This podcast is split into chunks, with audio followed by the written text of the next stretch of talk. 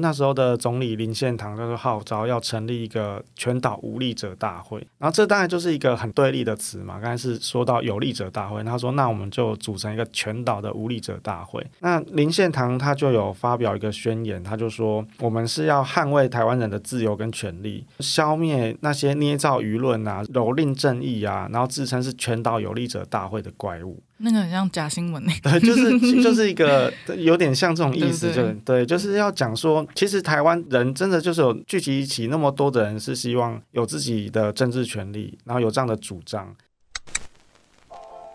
百年之前，我们有无力者大会对抗强权；百年之后，我们是有聊者大会见证时代。米娜桑开讲就趣味，跟着会听台湾的故事。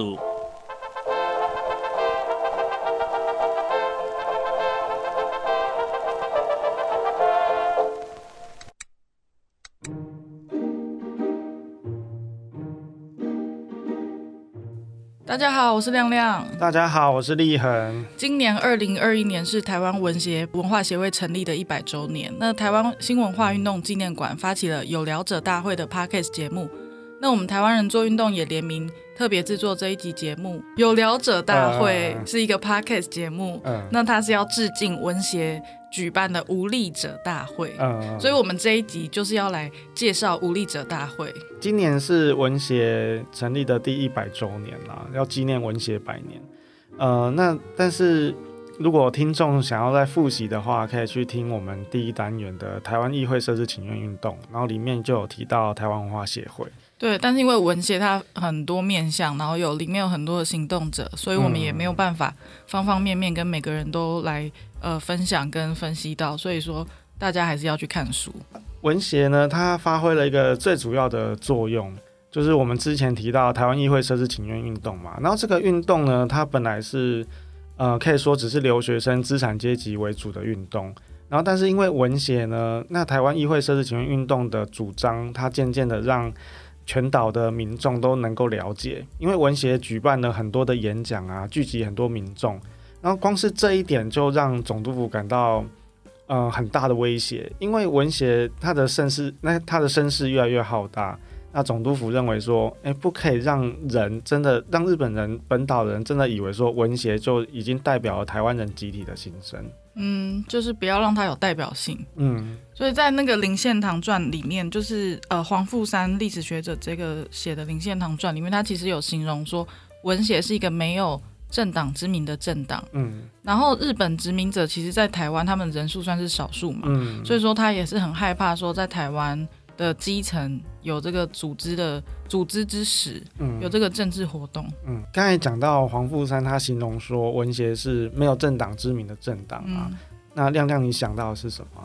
他的这个形容，没有政党之名的政党，大家应该蛮直觉，还是会想到，譬如说党外那时候的用、嗯、用利用杂志《美丽岛》杂志，然后再做一些基层的政治活动跟串联嘛，嗯、那杂志。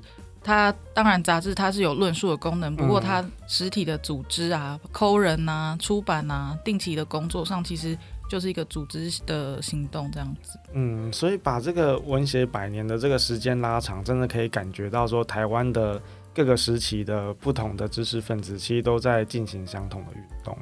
嗯、那在一九二一年呢、啊，是那个台湾议会设置请愿运动，他到东京去。然后他每年都去啊，声势就越来越浩大。然后台湾的留学生都会去共享盛举，然后就让总督府感受到很巨大的压，也很巨大的压力，尤其是总督，嗯，他就很害怕说，让日本的权力中枢有一种感觉说，哎，我派你这个总督到台湾去，结果你好像压镇压不住，然后就给人好像办事不力的这种印象。然后在一九二四年呢，那时候的总督叫做内田嘉吉，然后他就很害怕被更换，然后他就。鼓动呃辜显荣出来，希望说他压制一下这个议会设置请愿运动的气焰。嗯，那可是文协呢，它是经过合法申请的。然后日本的统治当局又看到说台湾的民族自觉的这个呼声越来越强烈，他就希望说能够削弱文协对于台湾民众的代表性。然后他就策动这个辜显荣呢，这个御用士绅，然后来请他成立一个台湾公议会，然后。呃，由这个台湾公议会呢组成全岛有力者大会，那有力者就是有实力的人，这种知名人士呢，企业的成功人士组成的一个协会。你说比较像精英？对，精英，精英团体，精英团体，呃，就是那种很高级俱乐部，然后那种那种感受。嗯、然后他们呢，就在一九二四年的六月就发表了一个公开宣言，然后就把它放在这个机关报里面，就是台湾日日新报里面去发表。然后他们就特别去讲一件事情，就是说这个台湾的议会设置请愿运动呢，不是本岛的舆论。然后他也在台湾呢，日日本的各种报纸呢发布这样的声明。然后他就而且还主张说，那个议会设置运动的那些推动人士其实就是少数人，然后他们居心不良，然后又要破坏法治啊，然后其实是有有有异心呐，然后这种行为其实是很令人遗憾。然后这样的一个动作就是要做一个舆论的攻防。嗯，其实就像说他殖民母国在日本嘛，虽然是殖民母国，嗯、但是其实并不是日本整个议会，或者是说日本社会是了解台湾的状况，嗯、所以他们就很怕说，这时候如果台湾有一群人组织起来，嗯、看起来又非常的呃有论述能力，讲话也有道理，嗯，有很有可能就是会得到日本的议会或社会普遍的同理，嗯，对，所以他们就是在台湾又去。扶扶植了另一个组织，嗯、就是有力者大会这个比较、嗯、呃御用士绅他们的这个精英组织，然后希望来这样抽换词面，嗯、给给日本人另一种感觉。对啊，然后但是看到这样的事情，文协当然是要反击。嗯，然后那时候的总理林献堂就是号召要成立一个全岛无力者大会，然后这当然就是一个很很对立的词嘛。刚才是说到有力者大会，他说那我们就组成一个全岛的无力者大会。那很很快就得到民众很热烈的响应啊，在七月三号这一天，就在台北、台中、台南就同步召开集会，然后民众就从四面八方来参加的这个集会。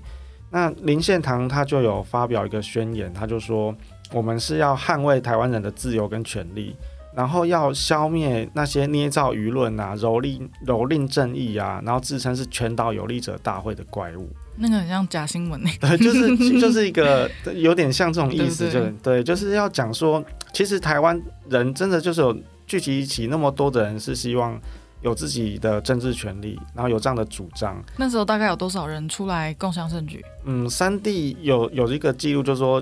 我们刚才讲到参加的地方地点是有台北、台中跟台南嘛，那加起来就高达上千人。嗯，嗯，那还蛮多。嗯、那有力者是谁？嗯，林献堂他的秘书叫做叶荣钟，那他就在这次有提出一个看法，就是说，哎，为什么辜显荣他们要特别做这件事情？嗯，那其实大家就都知道说，哎，那些辜显荣跟他的那个那些团体。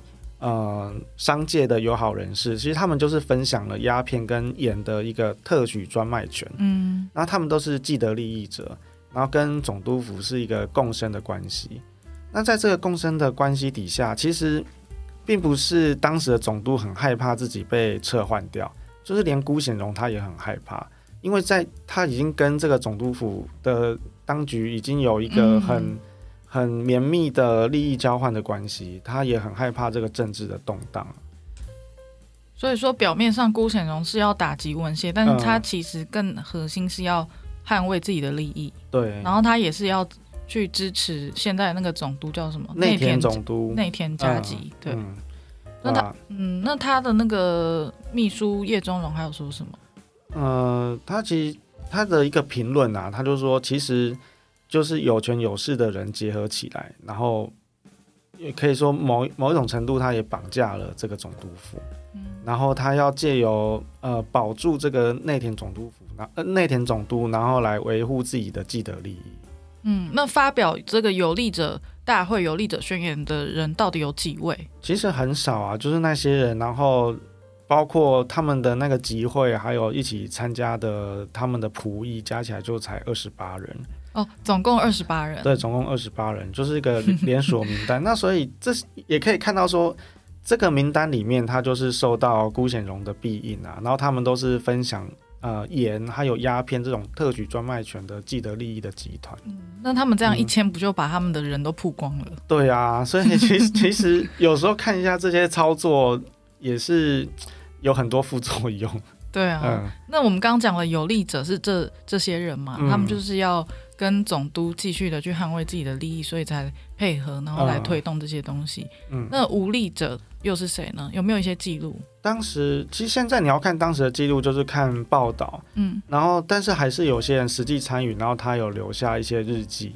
然后有一个人叫做黄望成，然后他在当时呢就参，他也参与参加过台湾文化协会，然后台湾民众党，然后他也是台湾民众党的创立委员之一。然后他在他在那时候也有也是台湾民报记者，那他就参加了台中场的无力者大会。那他在他的日记里面就有记录当天的一些细节。嗯，那他首先呢，那个大会呃开场的时候是林献堂来致辞，然后后面又安排了几位知识分子来准备一个讲题。那黄望成他就很喜欢“无力者”这个词，他觉得很新潮，然后又很能够产生共鸣。然后这个词呢，点醒了他一件事。他就觉得说，哎，为什么在这个社会上呢，都是这社会的运作，为什么都是以有利者为本位？可是实际上，我们刚才也提到说，无力者大会参加的人数上千人，有利者也不过就是那些联署的人就是二十八人。嗯，实际实际上是这个社会的组成是无力者是多数，那可是无力者呢，为什么都没有发声的权利、发声的机会？嗯。哇，这些人他们的日记到底都这么保存的啊？嗯，其实也不知道。哎，不过现在如果呃听众有兴趣的话，是可以直接在网络上看到黄望成的日记是有公开，已经被整理电子化了。你你可以查询。那他总共写了四十九年的日记，哦，对，然后是目前呃台湾的记录保持人啦。我觉得很优秀哎。嗯而且感觉现代人写日记可能都要加密，不然以后都会被翻出来看。对啊，而且他的日记，呃，是不不只是年数最长，而且他还是每天都有记，没有中断。嗯，所以他那时候就是，其实在他生活的时间，在他生生生存的那个时间，他就记录了还蛮多很重要的 moment。对啊，像这一个 moment，他就是一个见证者嘛，然后他也下了一个他的评论。嗯我觉得真的很有趣诶，就是说，不管是有利者或者是无力者，其实他们都还是呃台面上的人，嗯，大家都还知道他是谁。嗯，但是像这种去参加的基本的庶民，嗯，然后他真的只是很 personal、很私人的在写一个他的日记，一个感觉。嗯，其实就还蛮像我们俩现在在这里 murmur。对啊，对，其实也是 nobody，但是就是想 murmur。对，而且你也。就是会觉得说，或或许再过不久，他就被我们的这个记录啦，就被隐没在历史当中。一定会的，被隐没在网络上这个 这个很很浩瀚的汪洋当中。对啊，嗯，那这样听起来，文学它本身其实不一定可以跟无力者画上等号，对不对？对啊，因为他蛮多是知识分子，嗯、甚至也是呃地主阶级。对啊，所以那时候有一个人叫林文琴。然后他是呃左左派的路路线啊，那如果你有继续了解这这这块历史的话，他之后就是一个导致文学分裂的重要的人物。嗯，然后他他也有记录无力者大会，然后不过他就是平铺直叙带过，但是他只要讲到文协的时候，他都批评说文协不过就是一个大资产阶级的俱乐部。那所以他虽然没有去对于这次无力者大会做评论，可是他应该。也很不认同说无力呃文协就能够代表无力者，然后更何况林献堂应该也不可能是无力者的代表。然后在这次运动中呢，呃，我们甚至可以说无力者可能还是没有真的为自己发声。对，因为我记得我们一年多前在录有关林献堂那几集的时候，其实有提到林献堂的家是有一个河，嗯，可以通到海海外海去拿鱼的吗？哦，那么那个是我讲的那个林。呃，不是不是林献堂，不是不是是那个 板桥林家哦，板桥林家，对对对，林献堂我误会你了。嗯，那当代的无力者还有谁？当代的无力者，我觉得刚才我们讲讲到的这个黄望成的观察，在今天来看，他还是很有启发。嗯，就是以他的定义来说，应该就是无力者没办法为自己发声，为自己主张权利的人。然后在一百年前呢，其实我们今天也可以来感受一下说，说在那个时候，台湾呢在日本的殖民统治底下，他要争取的是自己的议会，争取的是投票权利。那可是，一百年后的台湾，因为我们几乎就是一个可以说就是民主的国家。然后，但是我们已经选出自己的总统，但你还是会发现说，黄望成所说的依然是台湾的现况，就是只有少数人决定了重要的事，但这整个社会整体的运作呢，就是以这些少数人为本位。嗯，所以这也蛮值得我们今天好好思考，就是说我们。生活在一个有民主体制的地方，但是民主能不能实践在日常生活？嗯，其实还有蛮多的配套跟大家可能思维上面的东西要去呃跟上。嗯，我也觉得文学百年纪念要值得我们思考，说文学百年我们要纪念谁？嗯，然后下一个百年，对啊，到底这个文学百年是谁的百年？嗯，就是这个过了一百年，我们今天在。呃，纪念这件事情的时候，到底要纪念的是谁？记录记录下来的是哪些东西？我们下一集更新，难道是一百年后吗？因因为之前已经很很久没有更新了，然后所以也想说，哎、欸，到底我们还没有机会一直一直做下去？对，那你要不要跟大家讲一下，我们为什么没有更新？呃，因为我们后来做了一个新的节目，叫《导读人物》，其实还蛮呼应到我们刚刚讲的。对，因为我们就希望从一些无力者身上去看到，说他也想要为自己主张一些权利。所以说我们在《导读人物》里面做了些什么？嗯、呃，哎，亮亮要不要来讲一讲一些你访谈的？呃，那时候我们不是说要找一些可以去凸显。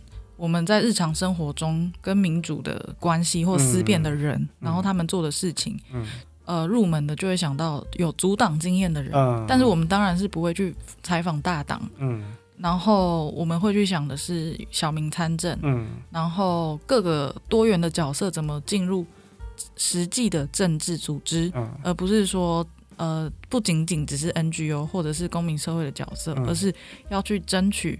当选的这件事情，嗯、所以那时候我们就有访问到小明参政欧巴桑联盟的羽绒、嗯、秘书长羽绒，然后小明参政欧巴桑联盟的简称就叫小欧盟。嗯，对，所以他们其实还蛮能体现说哦，妈妈啦、小孩啦，然后各种不同呃身份背景的小明在过程中要怎么呃组成政党，嗯、在一个民主制度的地方，在一个。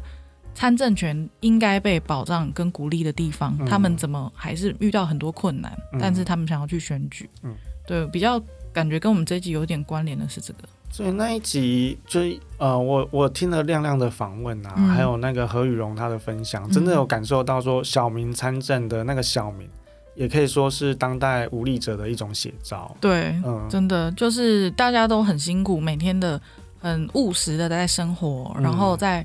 呃，照顾自己的家庭跟自己身边的人，嗯、但是他们还是想要在自己生活家庭的范围之外，跟社会有更多的对话，还有推动的时候，他们怎么做？他们这些人都是做过 NGO 的，但是他们这次希望是以选举，因为他们觉得，呃，NGO 就是制度出来如果有不好，他们会去批判；那制度出来的过程，他们可以去提建言，但是他们希望在政治的过程中有一个更。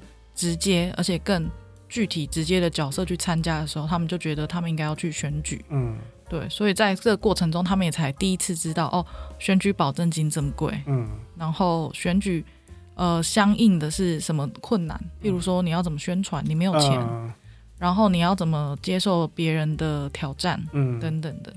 而且那那一集访谈真的有感受到说选举是。钱堆出来的，嗯，因为他有讲到说，他们没有钱去请工读生在路边就很声势浩大的发传单，那只有他孤单一人的时候，甚至会被我说，哎、欸，你们那个参选人怎么不，认真？对，没有出来站街。对，只有派你这个攻读生。他说，哎、欸，我就是参选人。对，所以其实大家也习过去也习惯了那种声势浩大的选举，嗯、要握到手，要看到脸才算。嗯，对。但是其实这个对于小民进入政治的。呃，门槛资源要求太高了。嗯嗯，那我自己在这个访谈过过程当中最有感触的是访谈的那个还我特色公园联盟。嗯，它里面的如果要说无力者是谁呢？就是我们现在的小孩子。嗯，对，他儿童儿童。然后它里面提到是说，呃，我们的公园还有很多活动空间是要保留给小孩的。然后，但是里面的那些呃游具啊，都是由大人说了算，就是要把它弄得很。不仅是大人，而且是、呃公家机关，对公家机关、嗯、议员啊，或者是当地的呃有利者里长，里长，然后来决定说那个地方就是要弄得很安全，然后大家在那边不要受伤就好了。但是没有很在意说，哎，到底儿童小朋友他想要玩的是什么东西？嗯，对啊，很有趣。像、嗯、呃，我们导读人物的节目，我有，因为我有在我们里的群组嘛，嗯、那我们里也有三四百个人在我们赖群组里面。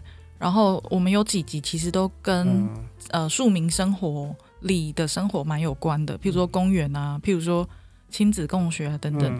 嗯然后在早早之前的有一些集数也都蛮好听，嗯、然后我就分享到我们里的群组，结果我就被被骂了啊？为什么？因为他们都说我们里里只管我们里的事务，嗯、这种跟我们没有直接关系的东西不要发在里的里面。嗯，对。那那到底里的事物是什么？这就是我就是觉得很 confused 嗯的东西，嗯、就是呃，我们里是一个很最基层的行政区嘛，嗯、那大家。那么多元的背景，大家到底觉得什么东西跟里真的直接有关？嗯，可能就是资源回收，或者是哪个路灯坏掉。嗯，对，所以其实这么小的一个单位，它在呃公民沟通啊等等的东西，其实也都发挥的还好。嗯，就是真的是，不过我刚才听到说有赖群组已经是很先进了，就感觉好像还就是里长在组织地方的基层嘛，嗯、因为他们一代一代这样选，他们要。把他们的这个东西传给他们的小孩，呃、小孩，所以 赖群主可以说是一个政治制裁，是他觉得是，呃、所以说呃要选举的时候，不同党派的议员呢、啊，呃、也会他们的助理也会在赖的群组里一直发言，嗯、呃，就是很关心，嗯、呃，所以他的票，虽然虽然那个赖群主感觉是每个人都可以发言，可是好像也是其实不是。是有利者的呃表演的场地吧，就是你每个人都可以发言。